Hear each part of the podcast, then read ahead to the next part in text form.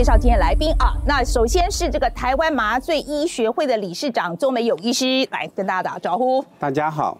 好，那另外是和信医院的麻醉科主任彭文丽医师。大家好，好，来，我想，我想啊，先老实说，看到这个案例哦，这蛮惊讶的。为什么这个台中卫生局会认为这个案子没有违规呢？所以台湾的规定是所有医师都可以为病患麻醉的吗？那我想请这个周医师给我们大家解释一下啊，为这个为什么麻醉还需要独立一科，而且让这个麻醉医师帮这个病患麻醉的这个必要性在哪里？好的，啊，我想呃，首先要有一个概念，就是。麻醉是一个非常专业、博大精深的一个医学的专科。那事实上，呃，为什么要麻醉有一个专科呢？就是医疗分的越来越专业。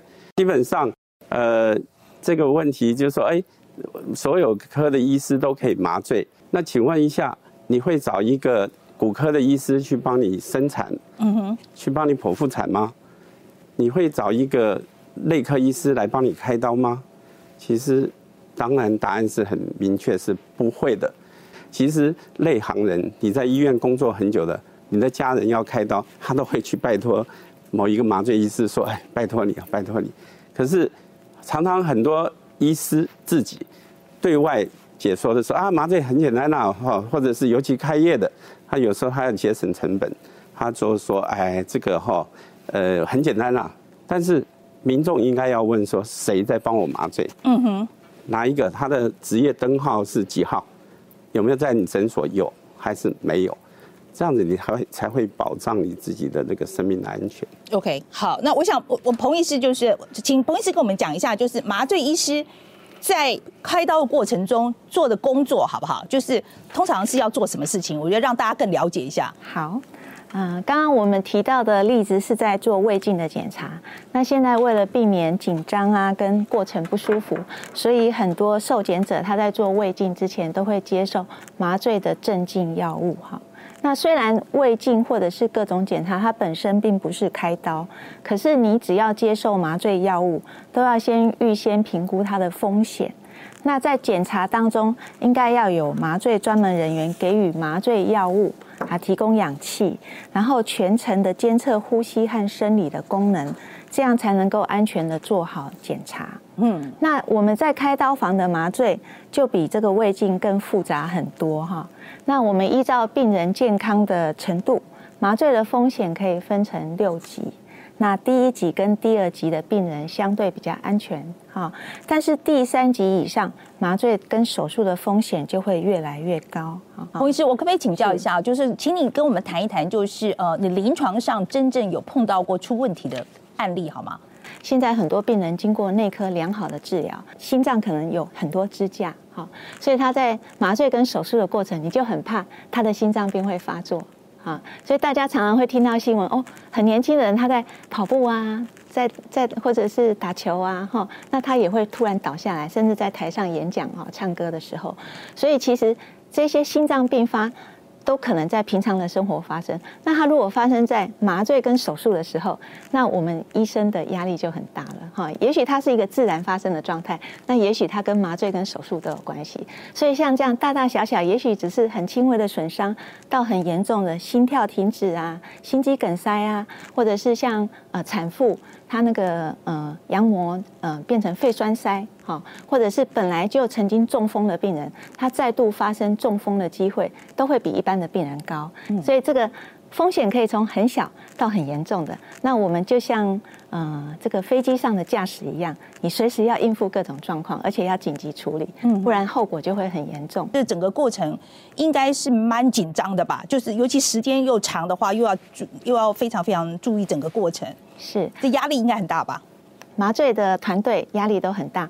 那我非常的想要强调是麻醉团队哈，因为我们以国内目前的手术量跟我们职业的医生量，我们每一位麻醉医师要同时照顾三到五间啊手术的病人，所以很幸好的每一间呃手术的病人，他从进入手术室开始，除了麻醉医师，都会有一位麻醉专科护理师全程的在照顾。嗯，好，所以呃，虽然医生必须同时照顾好几位，但是这一位麻醉专科护理师的训练跟他的角色是非常的重要，因为他就是时时刻刻在呃。注意病人的状况。嗯，我想接下来这个问题，我就请教两位好了。周医师也可以，我我想周医师先谈一谈好了。所以刚刚彭医师讲，我想这个是蛮普遍的，大家都是这样子操作嘛，哈，right？所以同时三到五台这样子，呃，我以病人的角度出发，听起来我觉得我好像就只有你百分之二十的注意力啊，这样听起来我觉得好像感觉上有点危险哎。我在医生的角度来看这个事情，那。每个国家不太一样。以美国来讲，它是一个麻醉专科医师，依法是只能管两个开刀房。那我们国内呢是四个，四个就是呃人力的配备是四个，这是合乎一般的呃标准的哈。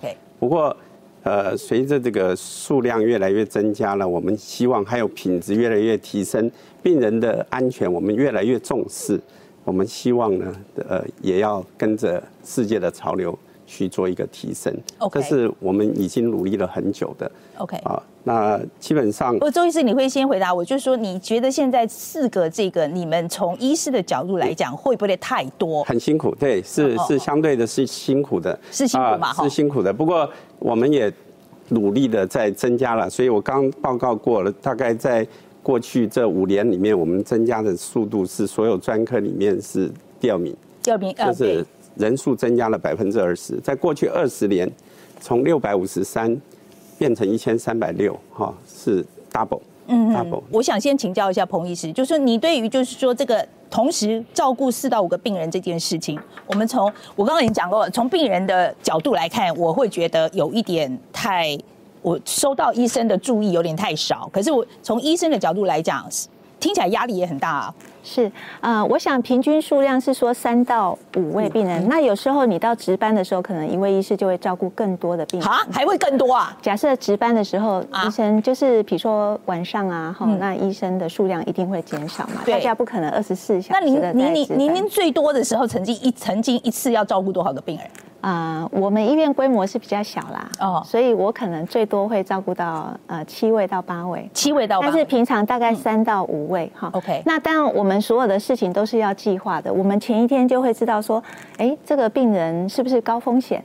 那我们是不是要安排比较多的啊医师或是专门的医师人力去照顾？那大家会互助合作，哈，不会说哎让一个。太多重症的病人，但是都只有百分之二十的医师人力。其实我们自己都是互助合作，然后会协调。那如果比如说一个一个手术室出现紧急状况，可能就会有好几位医师，或者是好几位专科的麻醉护理师，大家一起在旁边啊，就是处理或者是急救病人。所以这个是。是有弹性的。周医师，你觉得，比如说一个麻醉医师同时照顾几个病人比较合适？美国的比较好，还是我们这样子比较好？呃，当然，因为美国的医疗费用是我们三倍以上，他一个麻醉医师只照顾两个，德国是一个麻醉。专科医师只照顾一个病人，那在台湾做不到，不太可能哈。这是理想很好，我也希望这样。对，所以医生的角度也希望这样。可能可能就是特别危重的病人，我们是一对一，譬如说心脏呃重大的肝脏的，但是有时候甚至不止一个。就像刚才彭医师讲，有时候我们是一旦有紧急的状况，是三十个麻醉医师在里面急救啊，嗯，一起是一个团队啊。那你平常不可能这样子。但是，但是，你说我希望怎么样的？我当然希望是 V V I P 的照顾了。嗯嗯，好。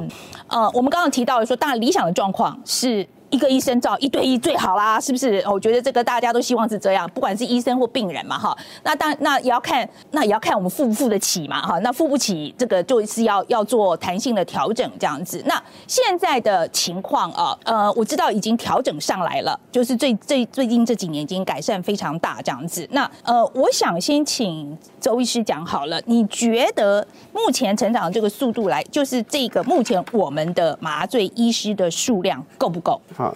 就是基本上它受制于这个政府哈卫福部，它一年给我们的数额是一定的，大概目前是六十位左右。那总共台湾的毕业生才一千五百个一年，所以一千五百个医学院的的毕业生，OK，那其中有六十个名额左右可以分到麻醉。好，在过去的五年左右，那事实上我们呃今年是六十几位不止，因为我们现在是很多学生想要来走麻醉，啊，那那这是好现象啊，就是很多人对，就是表示这个是一个有潜力的，是好现象，对对对。可是我觉得感觉上好像是关键问题，并不是在人数上，好，我觉得比较大的问题应该是，比如说它比较分布在大医院。呃，我们的麻醉医师是分布在大医院啦，或者是呃在城乡差距的这个问题。我请请周医师跟我们讲一下好了，就这个问题现在有多严重？就是在比如说这个诊所不够的情况。这个大概医学中心的麻醉医师哈，在医学中心工作的大概百分之四十五，目前我们的调查，区域医院大概是百分之四十，那地区医院十。好，那根据健保。给我们的资料，健保局、健保署给我们的资料，哈，它事实上是百分之零点几，在这个小诊所端，但是实际上是应该是低估了，因为很多是不是健保的哦，所以 OK，所以你觉得不会这个百分之五三，不是，事实上是三 percent 到五 percent 左右，但是分布在诊所端的麻醉医师相对的是少，嗯，相对的是少的，哈，大概就一。百多位，OK，那为什么大家不愿意去诊所呢？问题就是说，事实上你看到的，就是说喊麻醉医师不够，不够，不够，多半都出在这个很这个小的诊所端。为什么？他不要请，或者是他觉得这个他的手术很分布不均，有时候有有几个手术，有时候没有。他请一个麻醉医师来，他觉得他要节省成本啊，所以问题是出在诊所，他不愿意把医生请来，他觉得呃就太贵了，对，基本上就太贵了嘛。对，但是人命是不能用这样子来去算的。那事实上有很多的诊所，像妇产科诊所，像某一些私人的妇产科诊所，它全部都是麻醉医师啊，它非常的品质非常的好。嗯。哦，对，OK，所以说这是参差不齐，就有些诊所可能就是呃，它的规模不够大，或者是说它的制度不够好。哦，所以就有出这个问题。经过政府跟医界的努力啊，其实麻醉医师不足的现象是有改进了。但是就像周医师讲的哈，这是呃比较大的问题是不患寡而患不均嘛。那我们台湾的健保跟医疗很进步，但是城乡差距很大啊，还有很多少数的偏乡连诊所都没有。不过彭医师的角度是觉得，哎，好像还是可以多一点年轻人进来这一行哦。那虽然我们还是有很大的努力的空间啦。今天非常谢谢两位接受访谈。那我要提醒大家哦，其实呢，在这个礼拜我们还接下来。来，呃，我们还会针对这个题目呢，会有再连续播出三集啊。会针对比如说我们真的会请这个护理师也来谈一谈啊，从他们的角度来看一看这个问题应该怎么办。来，今天非常谢谢两位。